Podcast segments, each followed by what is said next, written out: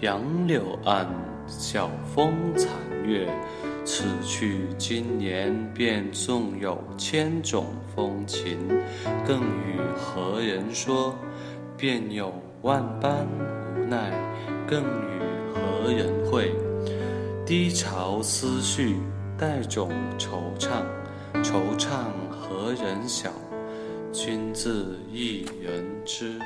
Hello everyone，欢迎收听甘露春天心理电台美文栏目，我是今天的主播彭程。今天来说说失恋的感觉是怎样的。失恋的感觉，有人说心里就好像住了个祥林嫂，每天都在诉说回忆的嘲笑和美好。祥林嫂是鲁迅爷爷笔下一个悲惨的人物，意思就是说，好像有种悲剧住在了心里面。还有人说，就像音乐文档的文件夹想要删除，即使我已经删光了里面所有的歌，也把播放器里面所有的播放痕迹删除掉了，但是。还是一直显示被占用，无法删除，就孤零零地立在那里。之前是一个整体，现在只有一个空的文件夹。尽管里面什么都没有了，可是它就是在那里莫名的占用着，删不掉，也移不走。更有人感叹说，那种感觉就是看山不是山，看水不是水，见山恨山，见水愁水，那种感觉永远都不想再经历第二次。无论对于男人女人，无论失恋时的具体情况和前因后果如何，其实大体上遭遇失恋的人或者感情遭受背叛的人。都会经历一些相似的情绪，比如发生的具体情况千差万别，走出这个危机的时间也因人而异。但是大体上会经历这样的几个心理发展阶段：震惊、愤怒、商讨和抑郁。刚得知消息时。很多人甚至不相信这是真的，怎么可能？往往是第一反应。有的人虽有预感，但是也不会预料得到坏消息在什么时候发生。伴随着震惊的，还有否认。这不可能，一定是搞错了。你是在开玩笑吗？当内心自我安慰过后。会感到一股锥心的痛，怎么会这样？怎么可以这样对我？成了心底声嘶力竭的呐喊。有人会形容这种感受，就像吹干裂肺，五内俱焚。为什么会这么痛呢？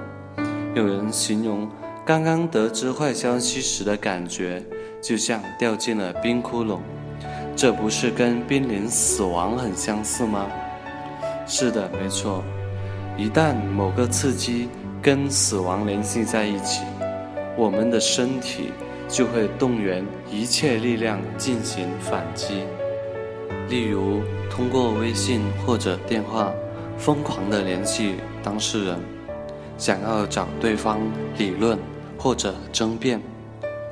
有人会在这个阶段。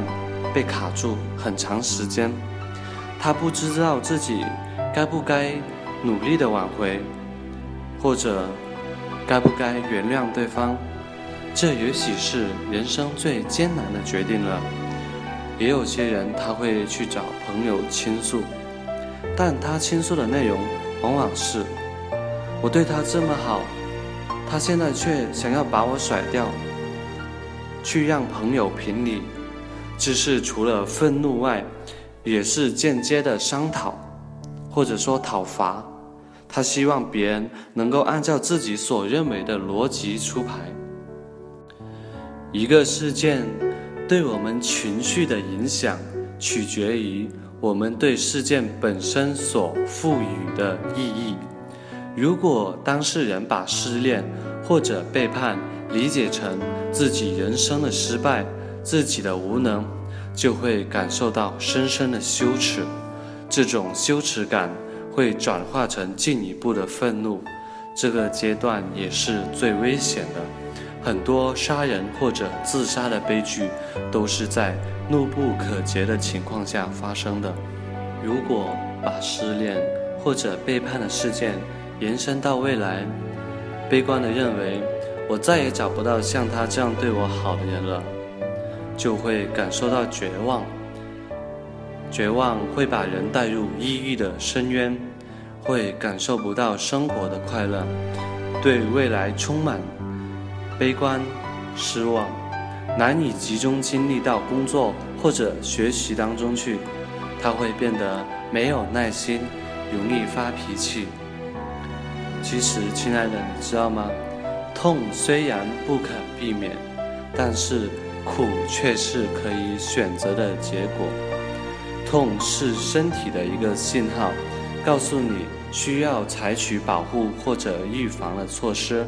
同样，失恋或者背叛过后的心痛也是一个信号，它告诉你你要更爱自己，你要更完善、更进步，告诉你要增长智慧。但是如果你长时间的不理睬，不认为这是个积极的信号，你拒绝人生新的体验。那么痛，这时就会转化成了苦。失恋或者背叛都是情感的危机，但是危机意味着危险和机遇并存。如果你能够抓住这个机遇，在经历一番痛苦挣扎过后，如果你还能够恢复到以前的身心状态，那这时。你就会在认知、情感和事业上获得更大的进步，就如同一只凤凰涅槃重生，可以飞得更高更远。对于心理健康这一方面来说，大多数人呢是到了已经无法正常生活或者工作，或者影响到他人的生活的时候，家人才会带着来做心理咨询。或者来看心理医生，但是更聪明的人呢，他会在平时的生活中就维持好自己或者家里人的心理健康。哎，最近我们甘露春天不就有这样的课程吗？三百六十五元一天，只要一块钱，把心理健康带给自己，把幸福家庭带回家。如果你想了解这样的课程，欢迎咨询我们的工作人员。好了，以上就是我们今天的节目了。不知道屏幕前的你有什么想法或者想说的故事呢？请搜索关注微信公众号“甘露春天微课堂”，留言给我们。感谢您的收听，我们下期节目再见。